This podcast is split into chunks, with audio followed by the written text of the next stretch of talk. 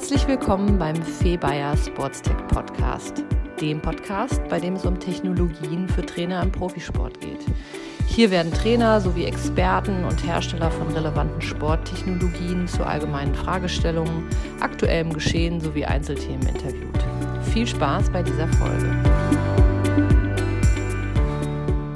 Hallo und herzlich willkommen zum 38. Podcast von Febayer Sports Tech. Heute habe ich zu Gast Martin Veit, Sportdirektor beim Deutschen Alpenverein. Bevor ich jetzt den lieben Martin äh, herzlich willkommen heiße, ganz kurz noch in eigener Sache. Wir haben jetzt wirklich eine sehr, sehr tolle Hörerschaft, die stetig weiter wächst und hier nochmal die kleine Erinnerung, äh, bitte und gerne abonniert unseren Podcast bei Spotify, Apple oder den anderen Plattformen und lasst uns auch gerne Bewertung da. Da würden wir uns sehr drüber freuen. Vielen Dank schon mal dafür. So, jetzt zurück zu Martin. Ähm, Martin befindet sich gerade im Homeoffice in Dachau. Lieber Martin, herzlich willkommen. Wie geht's dir? Ja, vielen Dank. Freue mich, dass ich dabei sein darf. Äh, mir geht's mir geht's eigentlich ganz gut. Also bin bisher auch ganz gut durch die Pandemie durchgekommen. Also kann mich nicht beklagen. Wunderbar, das ist doch schon mal gut zu hören. Der Anlass, warum ich dich hier eingeladen habe, ist nicht nur ein bisschen dieser, dieser Anspruch mit dem Podcast, hier möglichst alle in olympischen Disziplinen zu haben, sondern auch, weil ich selber da eine, eine, eine sehr, sehr lange äh, Vergangenheit im Klettern habe. Ich habe fast über 20 Jahre geklettert und deswegen da auch nach wie vor eine große Leidenschaft für das Thema und das ist dementsprechend auch so ein bisschen ein Herzenswunsch mir gewesen. Und dann ist ja vor allem dazu gekommen, dass das Wettkampfklettern gerade erst zur olympischen Disziplin geworden ist. Ähm, und da würde ich auch gleich gerne den Einstieg wählen, ähm, ähm, wie das euch erfreulicherweise gelungen ist und was braucht es eigentlich äh, für einen Sport, um zur olympischen Disziplin zu werden? Ja, also das ist natürlich ein Prozess, der den DRV mit dem Sportklettern sehr erfreut hat, dass äh, das gelungen ist. Es ist natürlich viel Vorarbeit oder Hauptarbeit ist beim internationalen Verband gewesen. Ähm, grundsätzlich ist es so, dass das olympische Programm ja ein recht festes Programm ist. Ähm, es gibt aber die Möglichkeit, dass ein Organisationskomitee, ähm, in dem Fall war das halt Tokio, äh, gewisse Sportarten vorschlägt, die sie gerne noch mit ins äh, Programm aufnehmen würden. Und äh, Tokio hat dann halt Klettern vorgeschlagen, weil Klettern in Japan auch sehr, sehr populär ist. Mhm. Und der Vorschlag geht dann ans IOC. Und das IOC muss eine Entscheidung treffen. Und äh, ja, für unseren Fall war das dann die glückliche Entscheidung, dass Klettern in Tokio mit im vorläufigen Programm sein darf. Und so kam dann das Sportklettern zu den Olympischen Spielen. Mhm.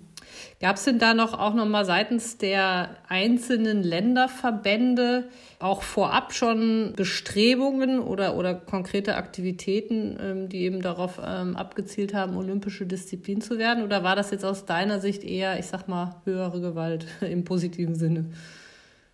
Nee, eine höhere Gewalt will ich nicht sagen. Also es ist schon so, dass die internationalen Verbände, die äh, ihren Sport gerne bei den Olympischen ähm, Spielen sehen würden, dann natürlich sich auch strategisch auch so ausrichten, dass das Organisationskomitee vor Ort mehr oder weniger fast schon gar keine andere Wahl halt hat, als, es, ja. als die Sportart vorzuschlagen. Okay. Äh, gerade beim Klettern bot sich das an, weil es eben in Japan so äh, populär ist. In anderen Ländern sieht es wieder anders aus.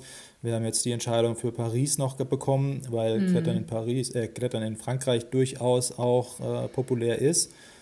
Ähm, und so ist es dann immer ein bisschen ein Zusammenspiel zwischen den Bestrebungen des äh, internationalen Verbandes, die natürlich äh, den Willen haben, ihre eigene Sportart international bei Olympischen Spielen präsentieren zu dürfen und dem Willen des OKs, das auch umzusetzen. Hm, ja.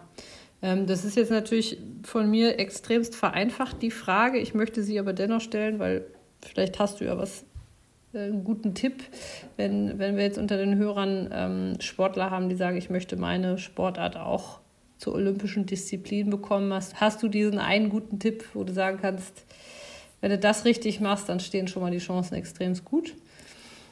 Ah, da muss ich leider den einzelnen Zuhörer enttäuschen. Das ist natürlich, das hat natürlich eine, eine, größere Dimension. Also letzten Endes richtet sich es auch danach, wie international verbreitet die Sportart ist und äh, wie hoch die Dichte, in der, also die Leistungsdichte in der Spitze ist. Äh, das sind viele Faktoren, die da irgendwie mit reinspielen. Da, da hat leider der Einzelne überhaupt gar nicht so äh, die Einflussmöglichkeiten. Es sei denn, er ist Verbandspräsident von einem internationalen Verband, dann sieht es noch anders aus. Das hilft, ja.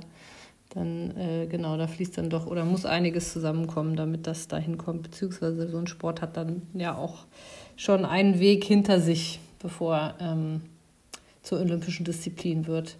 Du hast jetzt gerade das Stichwort Paris genannt. Ähm, Im Klettern gibt es ja auch verschiedene Disziplinenkonstellationen. Also beispielsweise für Tokio wird der Dreikampf geklettert, wohingegen jetzt eben in Paris äh, das Speedklettern geklettert wird. Ähm, kannst du uns da erstmal die, einen Überblick geben äh, und die einzelnen Disziplinen ähm, beschreiben?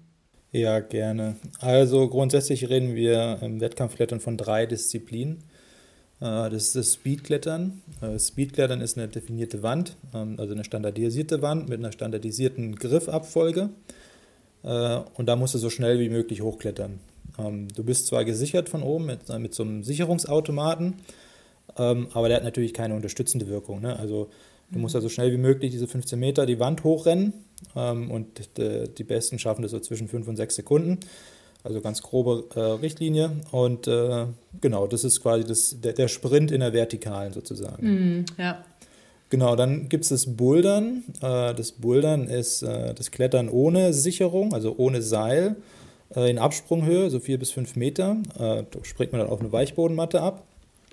Ähm, und da gilt es, verschiedene Probleme zu lösen, also verschiedene Boulder zu lösen. Ähm, das ist äh, eher athletisch geprägt, äh, wenn man es mit, mit der dritten Disziplin, dem Lead, vergleicht. Ähm, das Leadklettern ist das klassische Seilklettern, Vorstiegsklettern, äh, also die Ausdauerdisziplin, ähm, so um die sechs Minuten. Äh, also eine klassische Kraft-Ausdauerleistung, äh, die dann eben äh, auch an einer hohen Wand geklettert wird, so, so, so hoch wie möglich zu kommen. Wohingegen das mhm. in Bouldern sind es mehrere Versuche, also verschiedene Boulder äh, die man äh, klettern oder bewältigen muss. Und da wird dann gewertet äh, nach der Anzahl der Tops, also wie viel Boulder habe ich geschafft bis zum obersten ja. Griff. Ähm, und auch die Anzahl der, ähm, der Zonen. Also es gibt dann in der, in der, ungefähr in der Mitte, das variiert ein bisschen, so eine Zwischenwertung, äh, die dann auch schon mal eine Wertung bekommt. Mhm, okay. Das heißt, ähm, wir haben jetzt Speedklettern, was so ein bisschen das, der Sprint an der Wand ist, dann das Bouldern, wo es eher so ein bisschen um die Problemlösung geht und die dritte Disziplin, wie hast du wie hattest du die genannt? Das ist Lead-Klettern. Lead, also L-E-A-D. Genau, aus dem, aus dem Englischen. Ah ja, alles klar. So, jetzt hast du ja die drei Disziplinen schon so ein bisschen beschrieben. Vielleicht können wir da noch mal ein bisschen reinzoomen. Also Speedklettern, äh, da geht es natürlich oder setze ich jetzt mal stark voraus, um, um Schnellkraft, Bouldern, äh, Kraftausdauer in, und so weiter. Kannst du aber dennoch noch mal ein bisschen tiefer gehen und die einzelnen Disziplinen noch mal stärker beleuchten, wo dann auch vor allem in der Vorbereitung da die Herausforderungen liegen? Ja, ähm, vielleicht Vielleicht können wir vorher noch kurz äh, darauf eingehen, welche Disziplin jetzt bei den Olympischen Spielen tatsächlich mhm. äh, geklettert ja, wird. Guter Hinweis, ja. Also in Tokio äh, ist es so, dass eine Kombination dieser drei Disziplinen geklettert wird. Ähm, das ist eine, eine vierte Disziplin mehr oder weniger, ähm, weil das eine Kombination ist, die vorher noch nicht geklettert wurde im Wettkampf. Ähm, und Hintergrund, weshalb das entstanden ist, ist halt, dass äh, dem internationalen Verband und dem Sportklettern eine Medaillenentscheidung zugesprochen wurde bei den Olympischen Spielen und man aber natürlich gerne die Vielfältigkeit des Kletterns irgendwie auch präsentieren möchte. Und so kam dann äh, eine Kombinationswertung mit, äh, raus, eine neue Disziplin, bei der alle drei Disziplinen geklettert werden müssen. Mhm. Ja. Und äh, der Unterschied zu Paris ist, dass äh, wir dort doppelte Medaillenentscheidungen haben, also pro Geschlecht zwei Medaillenentscheidungen. Und da wird dann das Speedklettern als Einzeldisziplin geklettert und eine weitere Kombination aus Bouldern und Lead was die Herausforderung nochmal auch nicht kleiner macht, weil dann die Disziplin sich nochmal ändert und wir quasi nochmal noch mal vor neuen Herausforderungen stehen. Ja, natürlich dann die Herausforderung, ja. Genau, jetzt nochmal ein bisschen zurück zu meiner Frage. Kannst du da nochmal so ein bisschen äh, auf die einzelnen Disziplinen stärker eingehen? Genau, also im äh, Speed äh, geht es natürlich zum einen darum, äh, die, die Route sich so gut einzuprägen wie möglich, dass man ein standardisiertes Programm abspult, äh, welche Grifffolge man äh, wählt äh, und auf der anderen Seite natürlich darum, möglichst schnellkräftig und äh, schnell zu sein. Also das mhm. sind dann auch klassische Trainingseinheiten, wie man sie vielleicht auch im Sprint oder auch im Sprung kennt, also im leichtathletischen Sprung ähm, einfach eine, eine Schulung der Schnellkraft, der Explosivkraft in den unteren sowie in den oberen Extremitäten, ähm, einfach um Schnelligkeit zu entwickeln. Ne? Und an der mhm. Wand selber ist es dann eben die Schnelligkeit an die Wand bringen in Kombination ja. mit diesem ja. einprogrammierten Bewegungsmuster äh, der, der äh, einge, einstudierten Griffe. Mhm. Genau. Im, im Bouldern ähm, ist es ziemlich vielfältig. Also es gibt verschiedene Arten von Bouldern. Es gibt äh, athletische Boulder, es gibt koordinative Boulder, es gibt die sogenannte Platte, wo man ähm, äh, auch schon viel ähm, ähm, Gleichgewicht äh, mitbringen muss. Äh, also da, da ist schon ein vielfältiger Athlet auch gefordert. Grundsätzlich ist es im Vergleich zu dem Lead eher athletisch geprägt, äh, mit Maximalkraft, äh, mit auch mit Explosivkraft aus den Beinen heraus, weil da auch äh, spektakuläre Sprünge mit dabei sind. Hm, aber es ist halt trotzdem sehr, sehr vielfältig, weil die, die Boulder unterschiedlich geschraubt sind. Also die Probleme werden unterschiedlich definiert an der Wand. Und äh, das macht natürlich so einen Wettkampf dann auch attraktiv, mhm. ne? wenn die Zuschauer auch sehen, da gibt es verschiedene Arten von Boulder und jetzt muss er da ein bisschen vorsichtiger sein, da muss er aber, da muss er richtig Gas geben. Das, das ist schon auch spannend. Ja, ja, wer selber äh, klettert oder geklettert hat, gerade wenn man vor einer neuen Route steht, da geht es ja oft auch erstmal darum, äh, ja, ent entweder von unten oder dann natürlich zusätzlich auch während des Kletterns einfach sich eine Strategie zu überlegen, wie man ja am besten eben da die, die Route bewältigt. Ne? Das finde ich eigentlich auch immer ganz spannend beim Klettern, diese Vorarbeit, die doch für jede Route eigentlich auch geschehen muss. Ja, genau. Also im Grunde geht es tatsächlich äh, um eine Problemlösung.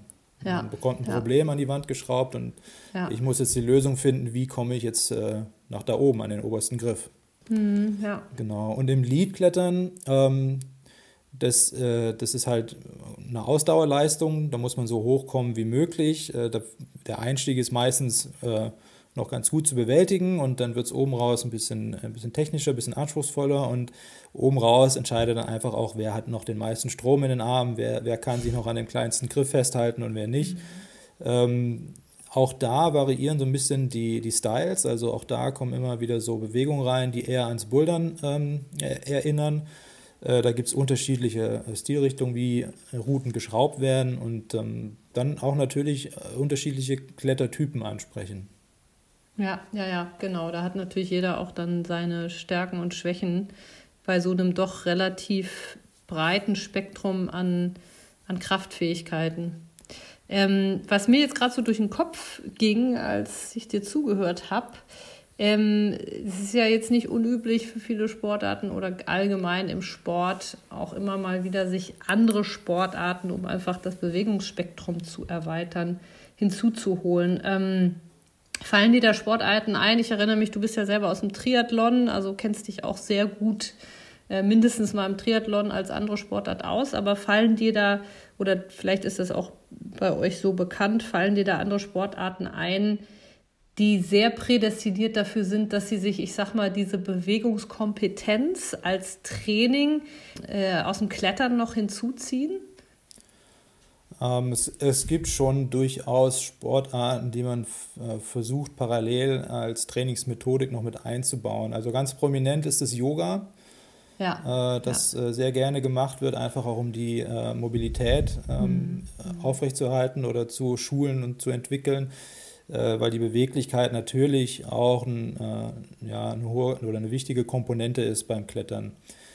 Ähm, in, einer, in einem Speed-Disziplin äh, gibt es schon auch so leichtathletische ähm, Lauf-ABC-Übungen, einfach die so eine Grundkoordination ah, ja. mit, ähm, mit Schulen. Ne?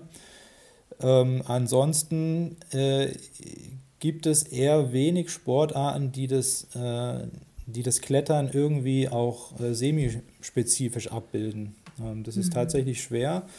Ähm, auch jetzt, also weil du den Triathlon angesprochen hast, natürlich äh, gehen viele Kletterer auch mal eine Runde Radfahren oder mhm. auch mal eine Runde na, laufen eher weniger, aber durchaus ab und zu mal sich ein bisschen anders zu bewegen. Aber das hat jetzt eher so einen Ausgleichscharakter. Das ist keine tatsächliche ähm, ja, ja, ähm, ja. Ausgleichssportart, die man betreibt. Ja. Ja, ja, aber ich glaube auch für andere Sportarten ist das Klettern eine spannende Zusatz, äh, weiß nicht, wie sie jetzt sollen soll, Kompetenz oder ein spannendes Zusatztraining. Ich glaube, das äh, trifft für viele Sportarten zu. Ja, ich glaube, genau in die Richtung ist es, glaube ich, tatsächlich spannend, weil das äh, Klettern an der Wand schon sehr vielfältig fordert. Ja. Also gerade ja. die Kraftfähigkeiten in Kombination mit einer gewissen Beweglichkeit äh, ist, glaube ich, als Ausgleichssportart für andere Sportarten durchaus äh, interessant. Mhm. Naja, Koordination und dann aber eben auch einfach die Bewegung, ich sag mal, in eine andere Richtung. Genau, richtig.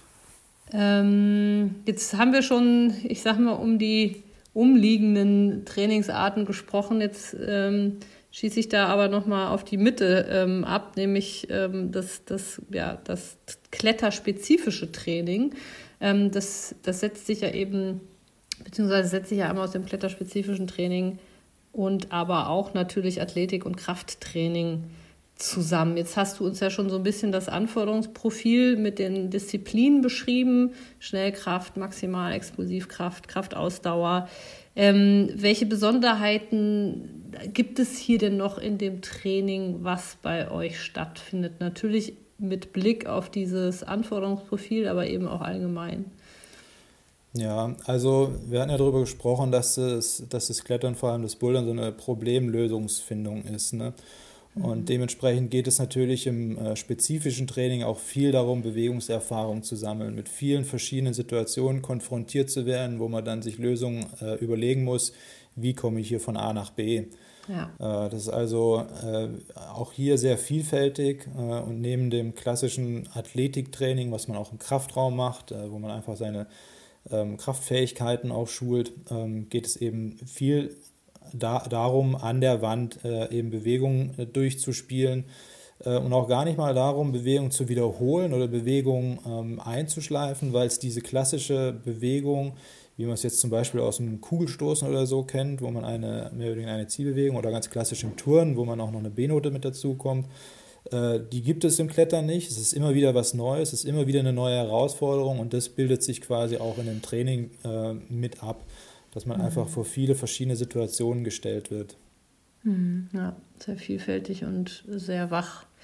Ähm, wie setzt ihr dementsprechend denn dann die Akzente im Training? Wie, vielleicht kannst du uns da mal ein paar, ich sag mal, Trainingsproben geben. Ja, also es ist jetzt tatsächlich so, dass viel an der sogenannten Definierwand gemacht wird. Also eine Definierwand ist erstmal eine, eine Wand, wo äh, viele verschiedene Griffe dran geschraubt sind. Und äh, da kann man sich dann seine eigenen äh, Probleme definieren. Ja, also ich äh, mhm. gucke mir vorher die Wand an, sage, jetzt will ich zu dem grünen, dann zu dem gelben, dann zu dem roten Griff.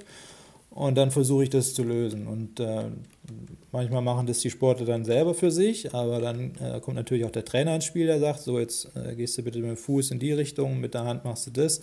und jetzt gehst du von dem Griff zu dem Griff, guck, wie das löst. Also diese Definierwand ist schon ein, ein sehr wichtiges äh, Mittel äh, im, im, klassischen Klettertraining. Ähm, was dann äh, noch dazu kommt, was so ein klassisches Mittel ist, was auch jeder, glaube ich, kennt, der mal in der, in der Kletterhalle war, ist so ein Campusboard, mhm. äh, was schon die kletterspezifischen Kraftfähigkeiten auch mitschult in, in, den, in den Unterarm und in der Griffkraft.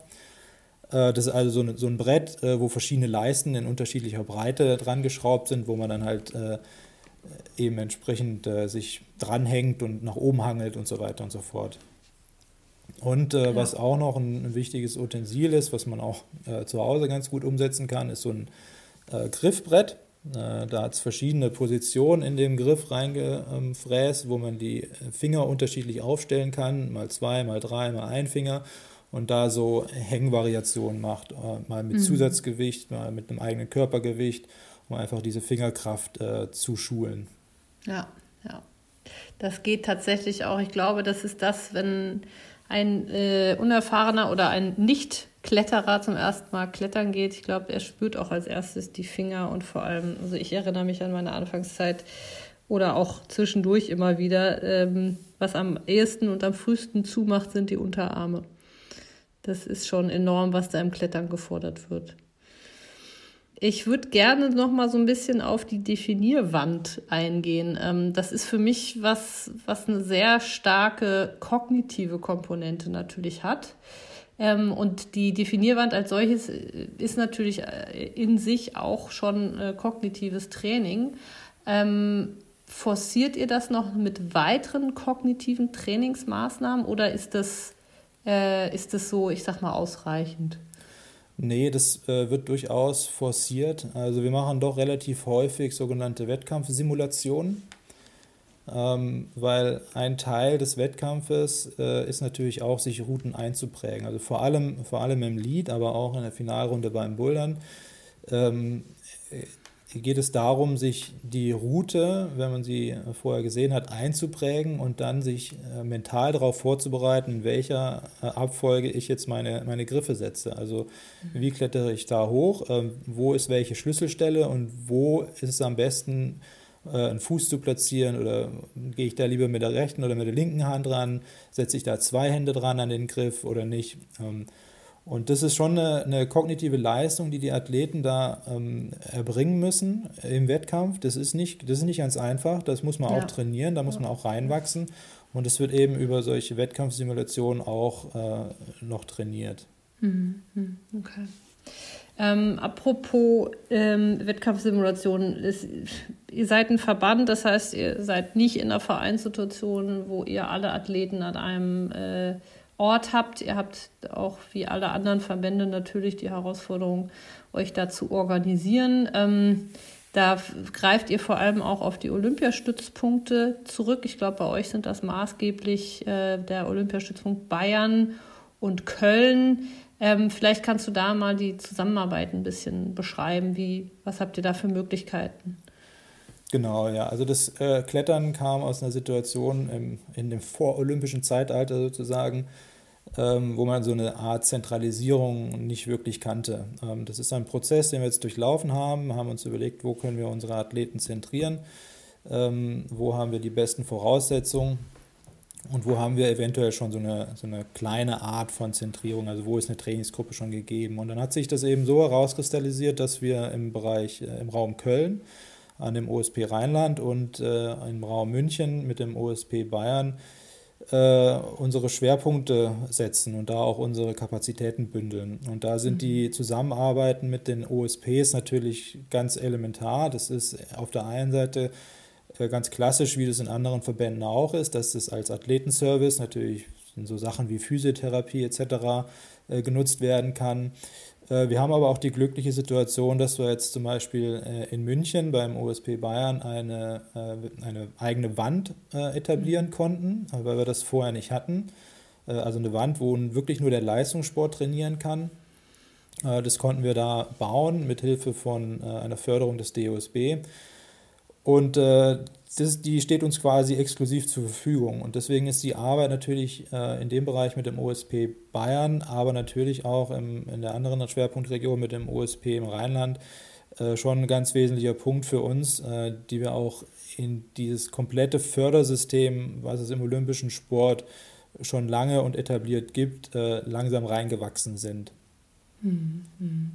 Jetzt ist äh, im Klettern eben die Besonderheit, wie du es gerade schon gesagt hast, dass, dass ihr an der Wand äh, euren Sport ähm, ausführt. Jetzt ist ja in Köln äh, ja, keine Wand am Olympiastützpunkt oder vielleicht noch nicht, ich weiß es nicht, aber ähm, wie nutzt ihr dann äh, die, die überhaupt oder, oder wie sieht da weiterhin die, die Zusammenarbeit mit den Olympiastützpunkten aus, wenn ihr eben ja, ich sag mal, nur in Anführungsstrichen am Olympiastützpunkt Bayern die, die Wand habt, wie, wie kompensiert ihr das dann an den anderen Stützpunkten? Mhm. Also grundsätzlich ist unser System so ausgebaut, dass wir mit, der, mit Hallen zusammenarbeiten. Das sind auf der einen Seite DAV-Sektionshallen, also die Kletterzentren, die die Sektionen betreiben. Auf der anderen Seite sind es auch private Hallen. Ähm, natürlich nutzen wir auch am OSP in, äh, in Köln äh, sowas wie den Kraftraum regelmäßig. Mhm, ja. ähm, sonst, sonst könnten wir einfach auch in dem Umfang das Athletiktraining nicht realisieren. Ähm, die Kooperation mit den Hallen ist natürlich ein äh, ganz, ganz wichtiger, wichtig, wichtiger Punkt. Also wir, wir brauchen halt natürlich Kletterfläche. Ne? Mhm. Äh, das ist nicht immer ganz einfach, weil natürlich äh, die Hallen per se erstmal wirtschaften müssen, damit sie existieren und überleben können. Und das ist natürlich der Breitensport ein ganz wichtiger Faktor. Das heißt, die müssen mhm. natürlich darauf achten, dass sie äh, ihre breitensportliche Basis und die, die Kunden zufriedenstellen und entsprechend auch äh, die Wände bestücken mit, ähm, mit Routen und äh, Boulderproblemen. Mhm. das ist nicht immer äh, passend für den Leistungssport, weil das doch schon sehr spezielle Anforderungen sind. Ne? Ja. Also so der klassische Kon Konsumboulder äh, ist mit einem klassischen Wettkampfboulder überhaupt gar nicht vergleichbar. Mhm. Und deswegen sind wir da immer so in einer, in einer Problemsituation, dass wir Wandfläche für uns mieten oder für uns ja. irgendwie sichern müssen, wo wir leistungssportliche Bedarfe dann abbilden können. Äh, wir haben das Glück, dass wir einige wirklich ähm, gute Kooperationen mit tollen Hallen haben, äh, sowohl in, in unserer Schwerpunktregion West um Köln herum, als auch in unserer Schwerpunktregion Süd um München herum, München-Augsburg, äh, mit denen wir da super klarkommen und die uns auch wirklich immer sehr stark unterstützen. Mhm. Aber das heißt konkret, oder wenn ich dich jetzt richtig verstanden habe, das heißt, die klassische, in Anführungsstrichen, Route, die in so einer ähm, öffentlichen Kletterhalle ist, ist für euch gar nicht geeignet. Das heißt, ihr braucht eigentlich eine Exklusivfläche, um da die Routen zu schrauben, die euch im Training auch, ich sag mal, was nutzen. Ähm, und habt ihr dann zusätzlich zu dieser exklusiven Fläche dann auch, ich sag mal, exklusive Zeit in der Halle oder ist es dann damit getan, dass ihr einfach, ich sag mal, einen abgesperrten Bereich habt, in dem ihr, ich sag mal, jederzeit trainieren könnt? Wie kann ich das äh, mir konkret vorstellen? Also das mit den Routen muss man, glaube ich, differenzieren zwischen Bouldern und Lead. Also wenn eine Halle relativ viele schwere Lead-Routen hat, dann kann man das natürlich schon für ein Ausdauertraining nutzen. Ähm, beim Bouldern ist es nochmal ein bisschen diffiziler, weil ähm, selbst wenn man leistungssportliche Boulder über die breitensportliche Boulder drüber schraubt, dann sind da immer irgendwie Griffe im Weg, die halt eine Bewegung mhm. dann stören. Ne? Ja. Deswegen ja. ist es im Bouldern ein bisschen schwerer. Äh, da muss man dann tatsächlich sich Wandbereiche ähm, exklusiv sichern. Ähm, das mhm. funktioniert immer wieder wirklich gut in verschiedenen Hallen. Äh, aber grundsätzlich ähm, ist es schon ein Problem für uns, da wir einfach keine rein leistungssportliche Halle haben. Mhm. Ähm, das äh, ist, ja, das ist einfach momentan nicht realisierbar. Das macht äh, für uns die Situation natürlich nicht einfach. Ähm, was ein bisschen paradox ist, weil grundsätzlich die Ausstattung mit Kletterzentren, Kletterhallen, Boulderhallen in Deutschland eigentlich sehr gut ist. Also es ja. gibt wirklich viele ähm, Möglichkeiten für für den, für den äh, Kletterer, sich dort zu betätigen, aber für den reinen Leistungssport ist es immer eine Herausforderung. Ähm, mhm. Aber mhm. wie gesagt, wir haben, da, wir haben da tatsächlich ganz gute Kooperationen, wo das äh, bislang ganz gut funktioniert. Wir arbeiten daran, dass wir das weiter ausbauen können und vielleicht schaffen wir es ja auch demnächst im Raum äh, im, im Westen eine eigene Wand irgendwo aufzustellen. Ja, ja. Wie ist das denn eigentlich, das, das Klettern draußen, was ja jetzt gerade im Breitensport das ist, wo ich sagen würde, naja, dafür gehen die meisten in die Halle, damit sie im Sommer dann äh, draußen klettern können. Was spielt das denn bei euch für eine Rolle? Also im Training, aber auch im Wettkampf? Ja, also das spielt schon auch noch eine, eine wichtige Rolle, äh, vor allem, sage ich mal, mental. Äh, weil der Kletterer an sich, ich glaube, ich glaube, es gibt keinen einzigen Kletterer, der wirklich nur in der Halle klettert. Das, äh, mhm. das kann ich mir nicht vorstellen. Jedenfalls kenne ich keinen das Klettern am Fels, äh, das ist natürlich was, was in, dem, in der Lebensphilosophie von einem Kletterer irgendwie fest, fest mit verankert ist. Ja. Ob das jetzt äh, eine, eine, eine Leadroute ist oder ob das äh, Bouldern in äh, Fontainebleau ist, äh, spielt eigentlich gar keine Rolle. Aber es ist, die, die ist schon wichtig, dass sie ab und zu mal einen echten Steiner in der Hand haben. Ähm, von daher, es wird es schon auch immer mal wieder mit eingestreut. Ähm, natürlich wird es vornehmlich in der Phase gemacht, wo man sich jetzt nicht spezifisch oder speziell auf einen Wettkampf vorbereiten muss. Weil dann wird es dann doch schwer, ähm, das mit äh, Klettern am Felsen zu, ver zu verbinden. Ja. Da muss ja. man dann schon in den Hallen entsprechend die Voraussetzungen schaffen, dass man sich jetzt speziell auf einen Wettkampf vorbereiten kann. Aber nach der Saison ist schon, also wenn die, wenn, wenn die Saison im, im Wettkampfklettern am, am, an einer künstlichen Wand vorbei ist, äh, gehen schon die meisten dann auch nochmal raus an Fels, reisen in irgendwelche bekannten äh, Felsklettergebiete, um Projekte abzuschließen, äh, Neues auszuprobieren, sich am Fels weiterzuentwickeln. Das ist ein ja. wesentlicher Teil vom Klettern und das, das ist auch wichtig, dass es so bleibt. Ja, ja, und das muss man hier, glaube ich, auch schon nochmal erwähnen, dass das einfach ja fast völlig, fast schon zwei unterschiedliche Disziplinen sind. Das Klettern an der Wand in der Halle und das, das Klettern draußen am Felsen. Genau, ja. Ja, jetzt haben wir so ein bisschen über die Situation fürs Training gesprochen, ähm, was ja nicht nur im Wettkampf, sondern auch im Training leider immer wieder passiert sind Verletzungen, Stürze. Lass uns doch da mal so ein bisschen auf die Verletzungsbilder schauen. Also ähm, da hatten wir auch schon zu gesprochen. Also die häufigsten Verletzungen habt ihr, glaube ich, an den Fingern, was jetzt auch keine große Überraschung ist. Oder wenn man dann doch mal bei einem Bowler nicht günstig abspringt. Ähm, vielleicht kannst du da noch mal genau so ein, zwei Beispiele machen für die typischsten Verletzungen, bevor wir dann auch so ein bisschen in das Thema Reha und Prävention überleiten. Ja, genau. Also äh, tatsächlich sind die Finger schon ähm, im Vergleich zu anderen Sportarten in besonderem Maße gefährdet, ähm, weil da natürlich auch äh, hohe Kräfte wirken. Ne? Ähm, das versucht man natürlich vorzubereiten, aber so Ringbandverletzungen oder ähm, Sehnenrisse in den Fingern, die passieren immer, immer wieder. Ähm, da, da, kann man sich nicht hundertprozentig vor schützen.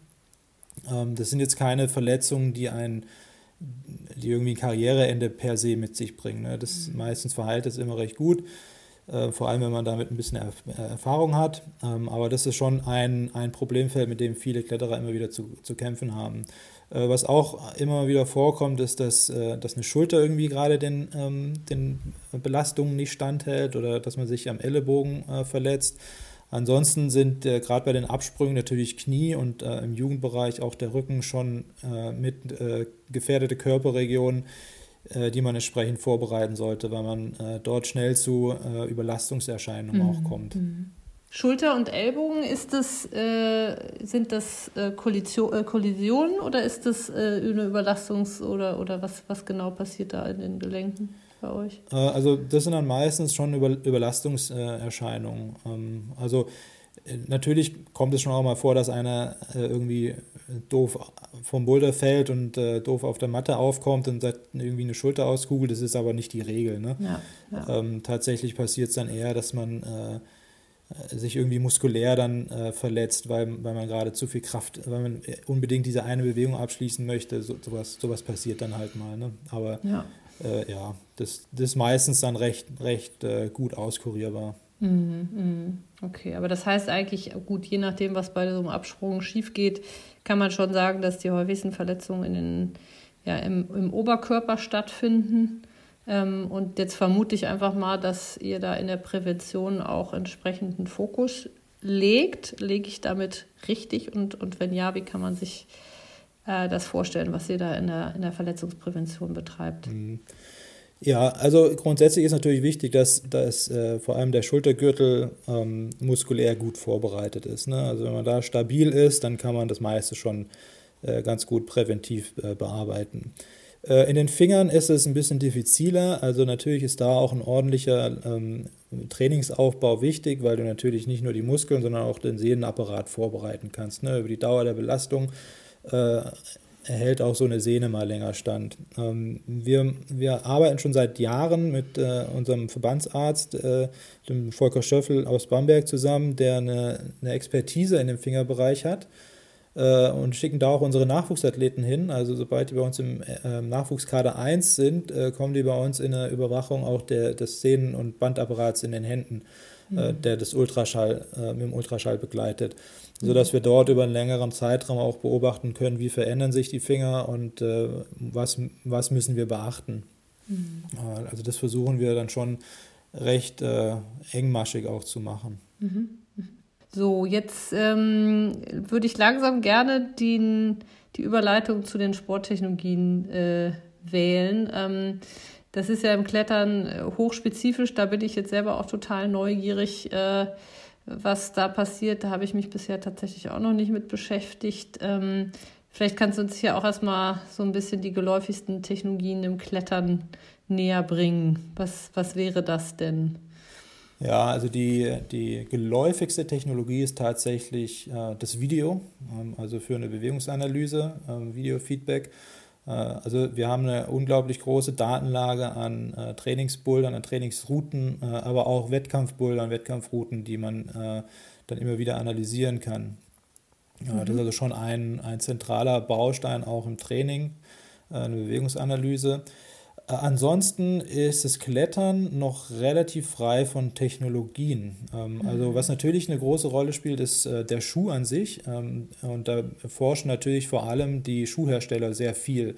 gerade was so die Reibung an den äh, Sohlen betrifft, aber auch sowas wie Vorspannung in den Sohlen, ne? also unterschiedliche mhm. Vorspannungen für unterschiedliche Disziplinen etc., auch für unterschiedliche Füße und unterschiedliche Vorlieben. Äh, das ist aber, glaube ich, tatsächlich auch noch ein Bereich, wo man aus leistungssportlicher Sicht noch relativ viel äh, weiterentwickeln könnte, mhm. äh, wo wir auch momentan darüber nachdenken, weil das äh, auch nicht hundertprozentig reguliert ist äh, im Regelwerk vom Internationalen Verband, äh, was der Schuh für eine Gummimischung haben muss zum Beispiel. Mhm. Also ich glaube, dass man da noch relativ viel machen könnte. Mhm. mhm. Ja. Ähm, das, das hast du jetzt quasi so ein bisschen als Bereich skizziert, wo noch viel an Entwicklung möglich ist. Gibt es denn im Moment Entwicklungen, die, die sehr vielversprechend sind neben dem Schuh, wo du sagst, ah, das wird mal spannend für, fürs Klettern? Da kommt was? Also mir sind, mir sind keine bekannt, äh, dass momentan Entwicklungen, also technologische Entwicklungen gäbe, mhm. die äh, in dem Klettern äh, breite Anwendung finden würden. Also ja, ähm, ja. ja also ja, nee, kenne ich nicht. Ja, dann lass uns sehr gerne mal ein bisschen ähm, zur Videoanalyse zurück oder vorschwingen oder wie auch immer. Ähm, da finde ich es total spannend, mal ein Gefühl dafür zu bekommen, äh, was denn da überhaupt die entscheidenden Parameter sind. Was schaut ihr euch an? Geschwindigkeit etc. pp. Hilf uns das oder nimm uns doch da mal mit auf die Analysereise. Ja, also im Grundsatz muss man, ähm, wie ich es vorhin schon mal angedeutet habe, sagen, dass es eben nicht die, nicht die Zielbewegung gibt beim Klettern. Ne? Also da ja. werden dann so Teilaspekte angeguckt, ähm, wie zum Beispiel Fußstellungen, wie zum Beispiel Hüftöffnungen, also wie, wie bewege ich meine Hüfte zur Wand oder an der Wand, ähm, aber auch äh, Finger, Fingerstellungen, das, das wird sich also immer wieder angeguckt, weil es da schon so Grundmuster gibt, wie, wie setze ich den Fuß an die Wand, damit ich eine möglichst mhm. große Bewegungsfreiheit habe, auch mit Blick auf, was ist, mein, was ist meine nächste Bewegungsform. Mhm. Ähm, das guckt man sich an. Man guckt sich aber tatsächlich auch so ähm, äh, Bewegungsbeschleunigung äh, an. Äh, also mhm. äh, ich hatte ja gesagt, wir, wir arbeiten auch im, im Bouldern äh, mit Explosivkraft in den unteren Extremitäten. Also da wird auch darauf geachtet, dass man analysiert, okay, welche Bereiche müssen wir noch weiterentwickeln, äh, weil das Boulderproblem an sich halt ein, eher ein athletisch geprägtes ist. Ja, ja. Da ist es ja auch, also Stichwort Beschleunigung, es gibt ja viele Stellen in der Wand, wo du tatsächlich auch mal, ich sag mal, einen Sprung tätigen musst. Das ist extremst herausfordernd, weil du natürlich, weil auch natürlich immer die Angst da irgendwie mitschwingt, dass du es nicht schaffst, was ja jetzt nicht ganz unwahrscheinlich ist. Wie, wie schaut ihr euch das im Video an, beziehungsweise wie kann man sich dem dann auch im Training annähern? Ja, also das ist tatsächlich spannend, weil das noch, auch eine hochkoordinative äh, Sache teilweise ist. Ne? Ja. Also gerade die, die, die Sprünge, entweder als äh, also der Sprung zu einem Griff, der irgendwie als Zwischenschritt zum nächsten Griff genutzt wird, oder der Sprung zur, zur, zum nächsten Griff, wo dann koordinativ die Hand anders platziert werden muss wie der Fuß, also da so eine, äh, so eine azyklische oder atypische Bewegung rauskommt. Ähm, das äh, guckt man sich einfach dann im Video an, äh, zu welchem Zeitpunkt kommt denn zum Beispiel die Hand an die Wand und zu, mhm. zu welchem Zeitpunkt und in Relation dazu kommt der Fuß an die Wand äh, und müsste man das vielleicht irgendwie ändern. Ähm, das mhm. sind so mhm. Sachen, die, die, die, guckt man sich schon an. Ähm, ja, aber. Das ist auf jeden Fall herausfordernd. Ja. Ja, super, sehr spannend. Ähm, Gibt es noch weitere Fragestellungen, die ihr euch anschaut? Spezifische Kraftfähigkeiten in den Fingern, was auch immer. Was, was sind die Parameter, die, ähm, die von Relevanz für euch sind in der Analyse? Ja, also gerade die, die Kraftfähigkeiten in den oberen Extremitäten, Unterarme und, ähm, und Finger äh, spielt natürlich eine Rolle. Ähm, deswegen ist es auch bei uns in einer, in einer komplexen Leistungsdiagnostik natürlich mit abgefragt und wir suchen auch da immer wieder neue Möglichkeiten, äh, ein entsprechendes Training zu äh, verbessern. Also momentan laufen auch verschiedene Forschungsarbeiten, wie man erstens Kraftausdauer in den Unterarmen besser messen kann mit einer Nahinfrarotspektroskopie oder äh, auch einem speziellen Training mit einem äh, Blood Flow Restriction Training. Da werden so mhm. ähm, Druck auf die Unterarme mit so einem Band ausgeübt, ja, äh, dass da äh, andere, andere Reize rauskommen oder man mit weniger, mit weniger Belastung den gleichen Trainingseffekt erzielen kann. Also gerade so die, die Kraft-Ausdauerfähigkeit, die gucken wir uns schon ein bisschen genauer auch an. Ja, ja, sehr spannend. Jetzt so ein bisschen, äh, um den Kreis zu schließen, auch ähm, zu dem Thema, was wir ganz zu Beginn hatten. Wir haben ja kurz darüber gesprochen, dass ihr eben jetzt erfreulicherweise eine olympische Disziplin seid. Ihr habt äh, in dem Zuge auch den Status eines vorläufigen olympischen Verbandes. Ähm, wie kann man sich das denn vorstellen? Wie sieht da vor allem die Förderung seitens des, des DOSBs aus? Ja, das ist, eine, das ist eine ganz spannende Sache eigentlich. Mhm. Also vorläufig olympisch ist, wie wir vorher besprochen haben, wenn das OK die Sportart vorschlägt und man dann vom IOC für einen gewissen Zeitraum auch ins olympische Programm aufgenommen wird. Und äh, die Frage der Förderung ist insofern spannend, als dass die ähm, politisch-strategische äh, Richtlinie ist, ähm, man fördert, wenn äh, olympische Medaillen möglich sind, im groben gesagt. Mhm. Mhm. Ähm, und äh, für einen vorläufigen olympischen Verband beschränkt sich das natürlich erstmal auf eine Vierjahresperspektive. Ne? Äh, weil darüber hinaus weiß man noch nicht, ob man weiter bei, bei Olympia dabei sein wird. Und deswegen ist auch eine Förderung grundsätzlich erstmal nur auf vier Jahre ausgelegt. Äh, das bringt natürlich Herausforderungen mit sich, weil man eben eine ganz langfristige Planung äh, gar nicht aufmachen kann.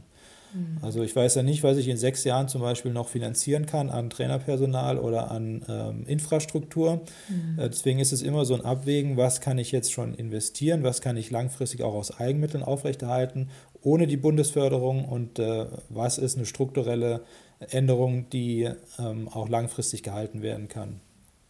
Und äh, mhm. grundsätzlich ist, ist die Förderung super, dass wir die bekommen. Die äh, hilft uns natürlich enorm, den Klettersport weiterzuentwickeln.